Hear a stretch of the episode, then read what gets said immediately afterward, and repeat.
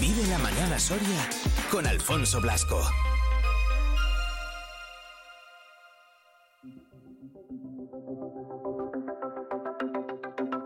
Quiero firmar esta última carta enfrente de este mar, dándole las gracias por acercarme al sol, por sacarme de la cama, de par en par los párpados y las persianas, tierra a la vista, vestida de gala, lentejuelas de arena, tan guapa, tan fea, tan de pueblo, tan urbana, viajando a tu centro, me perdí entre tus faldas, en mis oídos el placer, una dona cantaba.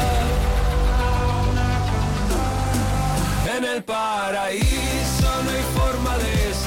40 minutitos sobre las eh, 9 de la mañana, un grado lo que marca ahora mismo el termómetro en el exterior de nuestros estudios aquí en Soria Capital, fresquete el que hace y es que se nota un poquito más, antes hasta caía algún que otro copo de nieve. Iván Juárez, director de Promecal aquí en Soria, ¿qué tal? Muy buenos días. Muy buenos días, Copito de Nieve, ¿no? Era el personaje este famoso, tan entrañable, ¿no? Eso de Heidi, recordado ahora. Eh, por cierto, Alfonso, muchas felicidades por esa entrevista a David de la Casa de Soria Nada, en Valencia, esas palabras que nos han conmocionado, como más nos conmocionaron eh, las imágenes ayer por la noche y más nos están conmocionando eh, saber Pues tremendo. eh, que hay víctimas mortales, que hay personas desaparecidas, eh, tal vez hay presas de las llamas, de los humos. Eh, ayer cuando nos acostamos todavía no había datos eh, precisos de víctimas mortales y hoy eh, nos hemos eh, asomado a la actualidad con lo que ha sido una auténtica tragedia y bueno, si a un periodista eh, le definen la cantidad y calidad eh, de sus fuentes, eh, pues felicidades, ¿no? Por estar ahí donde acontece la, la noticia. A ti por echarme una mano. Pues nada, vamos adelante con el día de Soria. Ya sabéis que estamos en el kiosco con la revista mía, con XL semanal, por dos euros y medio. Hasta Y, y ojo con especial esta domingo. semana. Con Buenos consejos, sí, lo he dicho esta semana. Que especiales, vamos a hablar de, a casar. de ello. Es verdad que, ojo, que la gente se divorcia, pero también se casa, también Exacto. pasa por vicaría en sus distintas modalidades, ¿no? Porque hay de todo, o por la iglesia, o te casa el, el alcalde o algún concejal, o bueno, en otras distintas eh, variantes. Yo creo que cada vez está más abierto esto de las celebraciones, se busca sorprender en un día especial. eh, para el comienzo de una nueva vida y ahí lo marca ¿no? en la portada esos dos anillos entrelazados y luego eh, bueno pues es- tenemos un especial dedicado a todas aquellas empresas eh, que ofrecen este tipo de servicios como digo no cada vez más originales Sí. y cada vez más especiales no nada eh, que ver con el melón con jamón de los años 80, 90 en los que crecimos eh, alguno y con ese cóctel de, de gambas, ¿no? Luego te hace ilusión porque estaba también en la comunión, en el bautizo. El melón con la- jamón, ¿eh? melón con Eso, ¿quién- jamón. ¿Quién inventaría eso, eh? Pues no lo sé. Einstein, ¿eh? Ah, yo, yo creo que alguien que tenía prisa y que Eh, dijo, sí, va, ¿no? me como un poco de Eh. jamón y un poco de melón, lo juntó y dijo, ojo, que esto está rico. Ostras, eso sí que es un viaje en el tiempo y no, y no la saga de regreso al, al futuro. ¿eh? Es un poco un viaje, Vaya. viaje astral acabamos de hacer. sí. Bueno, vamos a empezar con una buena noticia que también falta hace el CSFOR, que hace unos pocos años estaba con esa viabilidad comprometida, extra comprometida, como se suele decir, estaba en la lona, haciendo un símil eh, pugilístico, en la lona totalmente, y de un tiempo a esta parte pues está reflotando con nuevos proyectos, expansión territorial, eh, participación en más de 80 proyectos activos, un presupuesto de 6 millones y medio con un horizonte de crecimiento en este 2024 con una ampliación de las instalaciones aquí en la capital soriana y también con una ampliación de la plantilla que a lo largo de este año podría mm, pasar del centenar eh, de trabajadores, ¿no? Eh, ¿eh? paradigma, paradigma de resiliencia, de éxito y de trabajo bien hecho. Pues una de las buenas noticias, yo creo, ¿no? De la, de la jornada, ¿no? Sin duda. De Por- esta semana en el día de Soria y por eso la hemos querido destacar en la portada, porque ya sabemos aquello de que se dice que lo positivo no vende, pues yo creo que sí, ¿no? y hay que también aplaudir el trabajo eh, bien hecho. Analizamos esas consecuencias en el ámbito político de, ese, de esa unión de fuerzas entre Sumar y Partido Popular en el Congreso, en la Comisión de Reto Demográfico, eh, donde Luis Rey es punta de lanza por parte del Partido Socialista. Se abstenía el Partido Socialista eh, de esa proposición no de ley para sacar adelante la petición para elevar la fiscalidad diferenciada al máximo también para que influya, impacte sobre los eh, autónomos y para que tenga incidencia eh, sobre los nuevos contratos y aquellos que ya realizaban una actividad eh, previa, o sea, para todo el mundo. Café en el buen sentido para todos y sobre todo para que se eleven esas ayudas al máximo. Desde el Partido Popular, desde FOES, eh, pues critican esa inacción, esa abstención del Partido eh, Socialista, abanderado de la lucha contra la despoblación, y que no soliciten ese 20% de las ayudas, el máximo, mientras el Partido Socialista dice que se trata de una proposición no de ley, mentirosa y tramposa, e insta también al Partido Popular a eh, apoyar los presupuestos generales del Estado eh, si es que quiere ver eh, pues reflejadas esas ayudas. Bueno, que es más de mm, lo mismo, ¿no? Mm. Por su parte, Soria ya, bueno, pues les ha llamado la atención que Sumar se haya mm. sumado, valga la redundancia, en lo que es un nuevo desencuentro entre los dos socios de gobierno, ¿no? Que está a la orden del día, ya lo vivimos cuando el principal aliado era Podemos, que les sufrió y no sé si pudo dormir tranquilo Pedro Sánchez. Ahora no sé si está durmiendo bien Pedro Sánchez eh, a cuenta de esto, a cuenta de las mascarillas u otras cuestiones, porque tiene una agenda basta como Castilla. Belén Izquierdo, entrevista a la portavoz del Grupo Popular en el Ayuntamiento de Soria que está tomando el pulso, si no lo ha hecho ya, a la institución local, a la administración local, con lo que ello supone una máquina bien engrasada, eh, con un partido enfrente como el Partido Socialista que acumula varias eh, mayorías absolutas, enfrente el Partido Popular con gente nueva que tiene que ir aclimatándose, saber a qué puertas llamar, saber dónde poner el foco, qué ruedas de prensa hacer, dónde eh, hacer las denuncias, etcétera, etcétera. se centran en el IBI, pero también denuncian entre comillas, el cúmulo de despropósitos de pajaritos. Dice Pajaritos 2, dice Belén Izquierdo, algún día me gustaría que alguien me dijera de verdad qué pasó, qué pasó, pues eh, coja una silla y espere sentada frente al edificio de Pajaritos 2 eh, como corresponde. Eh, y también dice, quiero pensar que nadie se dio cuenta porque eh, cómo es posible que nadie se diera cuenta, porque quiero pensar que nadie se dio cuenta, como insinuando que tal vez alguien se dio cuenta. Eh, no sé, bueno. Muy interesante, estaba leyendo las, las, preguntas por, por, escucharte, claro, lógicamente, y me estaba así leyendo un poquito las preguntas por encima y se habla absolutamente de todo. ¿eh? Sí, sí, de todo, ¿verdad? De todo. Sí. No, eh, no esconde nada ni deja nada en el tintero y bueno, vemos eh, a una Belén Izquierdo a la ofensiva, que pasa a la ofensiva, dispuesta y optimista de cara a dentro de tres años, cuando haya nuevos comicios o cuatro, cuando toque, eh, dispuesta a que haya alcalde o alcaldesa convencida de lo que lo habrá, alcalde o alcaldesa del Partido Popular.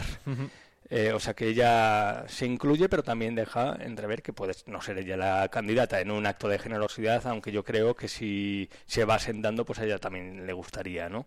Eh, si hace lo más difícil, que es coger el pulso a, a la administración, al trabajo en el ayuntamiento, pues evidentemente, eh, o la quitan con espátula o querrá ser ella, ¿no? Hablando en castellano antiguo. Eh, mañana se conmemoran, iba a decir, se celebran, pero bueno, lo de celebrar es ese término que utilizamos a veces para todo mm. y equivocadamente para un alto porcentaje de asuntos, ¿no? Eh, más de 300 ucranianos solicitan protección en la provincia. Mañana eh, se conmemoran los dos años desde que comenzó la agresión rusa, no olvidemos porque se habla de conflicto y demás, como parece que es un conflicto eh, bilateral y estamos hablando de una agresión, de un intento de invasión, de una invasión parcial de Rusia hacia, Ucrania. Parece que queda muy lejos eh, todo ese despliegue de solidaridad, todas las personas que desde aquí, desde Soria, marcharon a la eh, frontera con Polonia, de Ucrania con Polonia, eh, para traerse refugiados, desplazados de Ucrania, mm. todas las acciones, aquellas acciones también impulsadas por la Cámara, por la Caja Rural, la Cámara FOES y demás, ese eh, todos con Ucrania, creo recordar, y, bueno, que también salieron, gente que fue a buscar el los, chicos del rugby fueron ahí. Del rugby también. desde todos los ámbitos, ¿no? Eh, parece que queda lejano porque al final eh, pensábamos que iba a durar menos, esto se enquista o tiende a la cronificación también porque yo creo que se está eh, viendo la debilidad de una Europa eh, que tiene sus conflictos internos en cada país, sus elecciones, su 23J eh, y demás, y se mira mucho en el ámbito interno y tal vez falta esa decisión y también un país como Estados Unidos que yo creo que no está liderando lo que tiene que ser también esa lucha contra la Rusia, pero bueno, geopolíticamente también hay cuestiones que se nos escapan, pero lo que parecía que iba a ser un conflicto eh, más corto en el tiempo eh, por esas sanciones a Rusia, por esos bloqueos económicos eh, y demás, pues parece que tiende a la cronificación. Como siempre, ¿quién lo paga?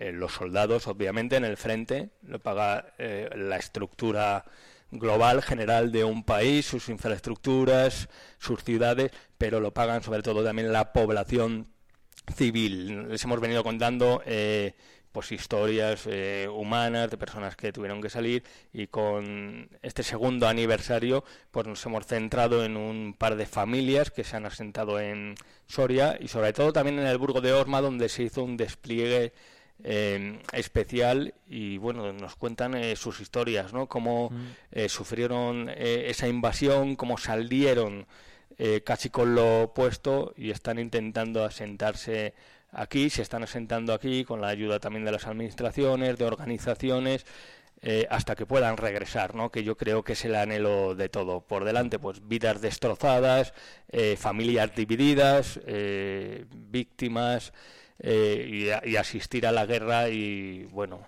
a, la agresión hacia tu país en la lejanía, ¿no? Y sobre todo viendo a los más jóvenes, pues esas vidas, ese futuro en el aire, en entredicho, eh, truncado, ¿no? Eh, yo creo que al final escuchaba hace poco un análisis de lo que está siendo esta guerra de Ucrania y decía un periodista eh, la capacidad que tenemos como ser humano de asimilar determinadas cosas y de normalizar eh, muchas imágenes de asimilar este sufrimiento y demás. Bueno sí hay mucha resiliencia pero eh, habría que ver, ¿no? Eh, nosotros acostumbrados aquí, aunque parece que esta guerra nos pilla un poco más cerca porque es en territorio europeo y los más jóvenes, pues eh, no les hables de la guerra de los Balcanes ni ninguna historia de estas, pero bueno, para vivirlo en la propia piel hay que ponerse en la propia piel y es muy difícil.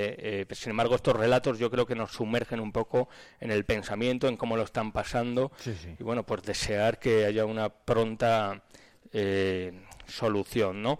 Ojalá. Analizamos también, eh, hablando de otras personas que han llegado a nuestro país. Hablábamos, si te acuerdas, eh, Alfonso, la semana pasada, de cómo la inmigración está tirando del censo. Hemos pasado de los 90.000 eh, habitantes. También esta semana hemos conocido que la, la, caída de la natalidad es brutal, la mayor dentro de la serie histórica. Eh, no nacen niños, como decíamos antes, sí que hay bodas, pero eh, hay menos bautizos, yo creo que Bastante de bodas. El balance es muy negativo, eh, mueren en torno a mil personas al año, nacen 489. Yo, a mí no se me dan bien las matemáticas, pero no hay que ser Pitágoras para saber que el saldo demográfico va en nuestra contra. Mm. Y por contra, pues todos estos ciudadanos eh, de origen extranjero, eh, migrantes, inmigrantes, llamémoslo como cada uno desee, eh, que está manteniendo el padrón y además en el ámbito laboral tiene una repercusión importantes. Son el 12,6% de los trabajadores de la provincia. Eh, Alfonso, tú que eres muy de bares, de cafeterías, puedes ir de un bar a otro y una persona. No nata en Soria te sirve un café Sí. y no nacida en España o con orígenes eh, extranjeros eh, te sirve un café. Eso en el ámbito eh, más al público. Luego hay muchos trabajos en la industria. Eh, también hay emprendedores, ¿no? Porque tienen muchos este carácter emprendedor, ¿no? Igual más arrestos eh, que muchos que los que tenemos aquí, ¿no? Que al final pues estamos eh, como asalariados, eh, por, trabajando por cu- cuenta ajena. Traemos varios ejemplos de emprendedores, también de alguna persona que trabaja en la construcción para en otras empresas y todos eh, ellos contribuyen a forjar este conglomerado eh, global eh, que yo creo que es una tendencia Total. pese a quien pese, una tendencia eh, imparable. Por otra parte, pues sí, también nos gustaría, nos gustaría, eh, ya en el ámbito casi global europeo, ¿no? Pues que crecieran los los nacimientos, ¿no? Porque al final eh, yo creo que eh, una base poblacional eh, importante es la clave también del mantenimiento del sistema. Eh, Alfonso, Sí. peligra tu pensión, chico. Peligra, peligra. Peligra, ¿no? Parece que queda mucho, pero visto cómo se pasa el tiempo, digo, igual no queda, igual no queda tanto. Pues nuestro particular homenaje a toda esta serie de personas que han llegado de fuera, que emprenden, que trabajan aquí Muy interesante, y que aportan, eh, que se integran y, como no, también trabajan pues para mandar dinero a su familia, que se ha quedado en su país. eh, y cada historia, la verdad, que es única y es un mundo y también todo, todo un ejemplo. Mm. Y como es un ejemplo, es también el de la empresa audiovisual soriana Visor, Visor Audiovisuales, con Víctor Cid eh, al frente. No te lo pierdas, está trabajando en el diseño del pabellón español en Osaka 2025. Osaka 2025 es la próxima exposición eh, universal. ¿Te acuerdas Sí. de la de Sevilla, Curro y todo esto? Y Pues ahora le toca de Zaragoza también, ¿no? Zar- Zaragoza con el agua, ¿no? Mm. Eh, Vertebrando eh, un poco toda esa dinámica del agua tan necesaria ahora. Pues en Osaka, eh, Visor quiere plantear un pabellón eh, donde damos además alguna fotografía en primicia, en Sí, exclusiva. estado viendo. Eh, pues hay un pabellón eh, inmersivo que se llama ahora, ¿no? Que tú entres y parece que estás ahí en una costa española eh, sostenible, con Oye, mucho pues, verde, eh, con pues es agua. La idea lo consigue, ¿eh? Porque Sí, sí. da la sensación, ¿verdad? Viéndolo. Sí, sí, sí. A ver si nos podemos escapar, eh, Alfonso, a, Eh, molaría. a Osaka. ¿Dónde cae eso? ¿En qué parte de, Firmo. de Japón? Pues no lo sé, pero firmo. Sí, que ¿no? yo tengo ganas de ir a Japón. Por cierto, en Castilla y León, importante, eh, presupuestos eh, generales de la comunidad, mayor confianza a su gobierno, con un presupuesto, entre comillas, al servicio de la gente. Un presupuesto histórico, récord, el más alto de la historia de la comunidad. 14.562 millones, un incremento del 5,5%, eh, por ciento, eh, más inversor, eh, más centrado en asuntos sociales también, en desarrollo rural, cohesión, crecimiento económico y también, como no podía ser de otra manera, en las personas. Y a partir de la una vamos a conocer también esos presupuestos provincializados, a ver si podemos dar en el boletín de las dos alguna pista de lo que va a caer en Soria, seguro que algo más eh, que la pedrea, ¿no? Esperamos, ¿no? Esperamos, esperamos y esperemos. Eh, mira, también está bien el, el, el- reportaje, la noticia, porque eh, lo de los presupuestos, Iván, cada vez que hablamos de presupuestos, hablamos últimamente de presupuestos históricos. Hacemos referencia a los del ayuntamiento, Todos presupuestos son históricos, históricos. todos. Hacemos Sí, sí. referencia a la DIPU, presupuestos históricos, eh, e incluso en, en otros municipios, ¿no? No sé si, si es por las salidas de Europa o porque pagamos más impuestos. Sí, al final yo creo todos eh, quieren presentar unos presupuestos con ese epígrafe eh, apéndice de histórico. eh, yo creo que si no dices eso de histórico no eres nadie. eh, y también habría que apuntar a ver si la ejecución, la ejecución de esos presupuestos también es, Es histórica, histórica, o es como acostumbran algunas eh, administraciones, y no, y no hablo de la Junta, ¿no? que a veces, muchas veces, sobre la mesa una cosa está eh, lo que haya sobre la mesa y otra cosa lo que se pueda sí, luego, luego se eh, ejecutar. ejecutando. Obviamente luego pasan muchas cosas en un año. Imagínate, pues el año de la eh, pandemia con los presupuestos recién aprobados Nada. y pasa lo que pasa, te viene lo que te viene. Pues obviamente, pues la ejecución de ese año en la que había que comprar mascarillas de aquella manera eh, y no lo digo por nada especialmente. Eh, pues fíjate, ¿no? Eh, claro, esos presupuestos saltaron por los aires. aires. Luego el año es muy largo y pasan noticias, atendiendo a la definición de noticia como ese hecho inesperado que nos acerca Alfonso Blasco en sus boletines cada día. Y que a las dos detallaremos con algún dato, como bien dices, de esos presupuestos de la Junta de Castilla y León y lo que corresponde aquí a, a Soria. Eso es, que esperemos que no nos dé tiempo eh, a, a elaborarlo correctamente, porque eso querrá decir que hay muchas Que hay mucho, partidas para Soria Muy bien dicho. y, y nos vamos a hacer ahí un rompecabezas eh, importante. Oye, por cierto, deportes, seguimos con esa serie eh, histórica, histórica también, en torno a la Eurocopa eh, que centra el tiro, pone el tiro en la Unión Soviética, que se llevó el primer título.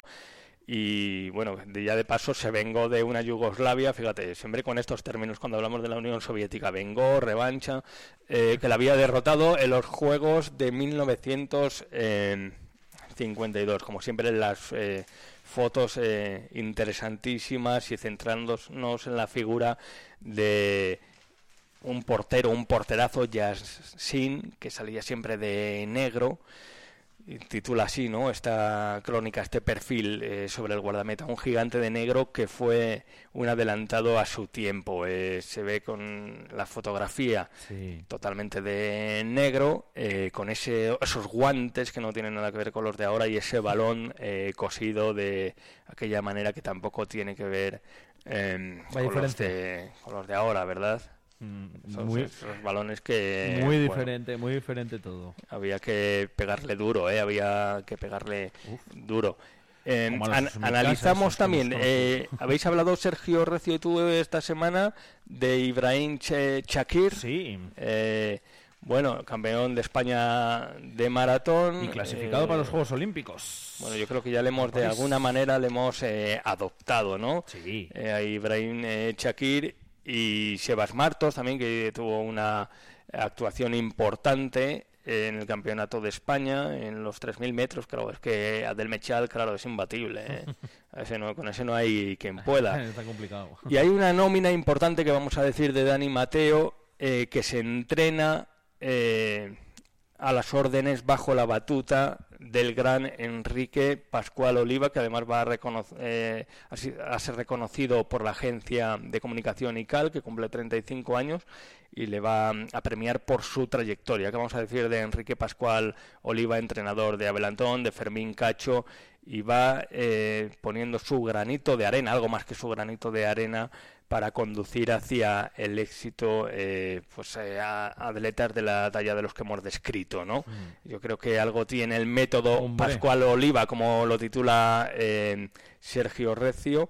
eh, entrena actualmente a 14 atletas, eligen Soria y yo creo que también vienen a Soria, además por lo que significa Soria en el ámbito del atletismo, pero también, eh, además por la Por la figura de figura de Enrique Enrique. Sí, sí, sí. Pascual Oliva. Eh, ¿Cuál es el método de Pascual Oliva? Pues yo les recomiendo que lean la noticia, pero seguro que, bueno, tú y yo acabaríamos con unas pocas agujetas, ¿eh? Como mínimo. ¿Verdad? ¿Verdad? Si acabo yo. Pues oye, felicidades a Pascual Oliva por el premio de la agencia ICAL también. Y ya en deportes, eh, sabes que la semana pasada inauguramos con el San José Femenino la nueva, Nueva sección sección. del Día de Soria en equipo. Eh, pues bien, esta semana nos centramos también en el fútbol eh, femenino que nos está dando muchas eh, alegrías y nos centramos en un equipo que está revolucionando la villa aznamantina como es la Sociedad Deportiva Almazán eh, Femenina. Titula Sergio Recio un comienzo imponente, ya te digo, hay mucha ilusión en torno a este equipo están creciendo con tan solo un año. Eh, yo hablé eh, con motivo del carnaval de Almazán eh, con algunas integrantes de la plantilla que fueron las encargadas de abrir las fiestas de carnaval allí en Almazán, que dieron el pregón y me decían algunas que no sabían ni lo que era un balón de, fútbol. Mm. Y el crecimiento ha sido enorme, ¿no? Hay alguna eh, jugadora incluso que ya ha sido seleccionada con el combinado regional o nacional. Eh, y bueno, pues están ahí peleando junto a otros equipos, el San Esteban, el San José femenino, algunos equipos con más experiencia, pero esto solo puede ir en ascenso. Hacemos un análisis de la plantilla, del cuerpo técnico, un poco de la infraestructura que rodea a este equipo y, como no, de la ilusión que hay en la Villa Adlamantina. Y dime tu horóscopo que te lo leo. Piscis. Piscis, Piscis, Piscis no está. Ah, sí. Imagínate que no estás. ¿Te imaginas? No existes hoy. Salud pasable. Ya te, ya te dije que te veía desmejorado. ¿eh? Se verá cargado de grandes responsabilidades que abordará con paciencia. Ah, o sea, es que cuatro horas de programación al día eh, no es, parece que... ¿Te parece poca responsabilidad? La paciencia tengo mucho. En el amor no sea tan impulsivo. No sé lo que harás por ahí. Un poco de calma. Una, tómate, una, tómate una tila. Una tila Tómate una tila. Para pasar el fin de semana. Eh, Alfonso, tómate una tila. Pues nada. Por cierto, en la, en la contra, eh, Nemid eh, Dazanovic, Escultor de Sarajevo a, a Soria. Su, su papá, su padre, fue árbitro de fútbol durante muchos, muchos años. Nos arbitró a toda lo que viene siendo mi generación durante muchos años. Me ha hecho ilusión verlo, fíjate, me lo voy a leer. Pues fíjate, ¿eh? y, seguro que muchos de los que nos estáis escuchando, bueno, pues si habéis coincidido con así de mi edad y de años, unos años atrás, unos años adelante, eh, veros la contraportada, que os va a hacer ilusión verlo, seguro que sí. Pues fíjate, también un ejemplo de integración, de crecimiento personal y profesional a pesar de las adversidades. Eh, casi comenzábamos esta sección hablando del conflicto de Ucrania de, haciendo referencia a esa guerra de los Balcanes. Y bueno, pues aquí tenemos también este ejemplo de eh, cómo con esfuerzo, echando una mano a la gente, pues las personas que vienen de fuera, que lo pasan mal, eh, pues pueden crecer, ¿no? Total, mira, cerramos el ciclo tal y como lo hemos empezado, cerramos el día de Soria y ya lo tenéis disponible en todos los kioscos, como siempre digo, vais a vuestro kiosco de confianza, ahí lo podéis leer tranquilamente durante todo el fin de semana. Muy pero que muy, pero que muy interesante, lleno además de historias humanas esta nueva edición del Día de Soria. Iván, gracias. Gracias a ti, Alfonso. Buen fin de semana. 10 mm, horas 6 minutos, continuamos.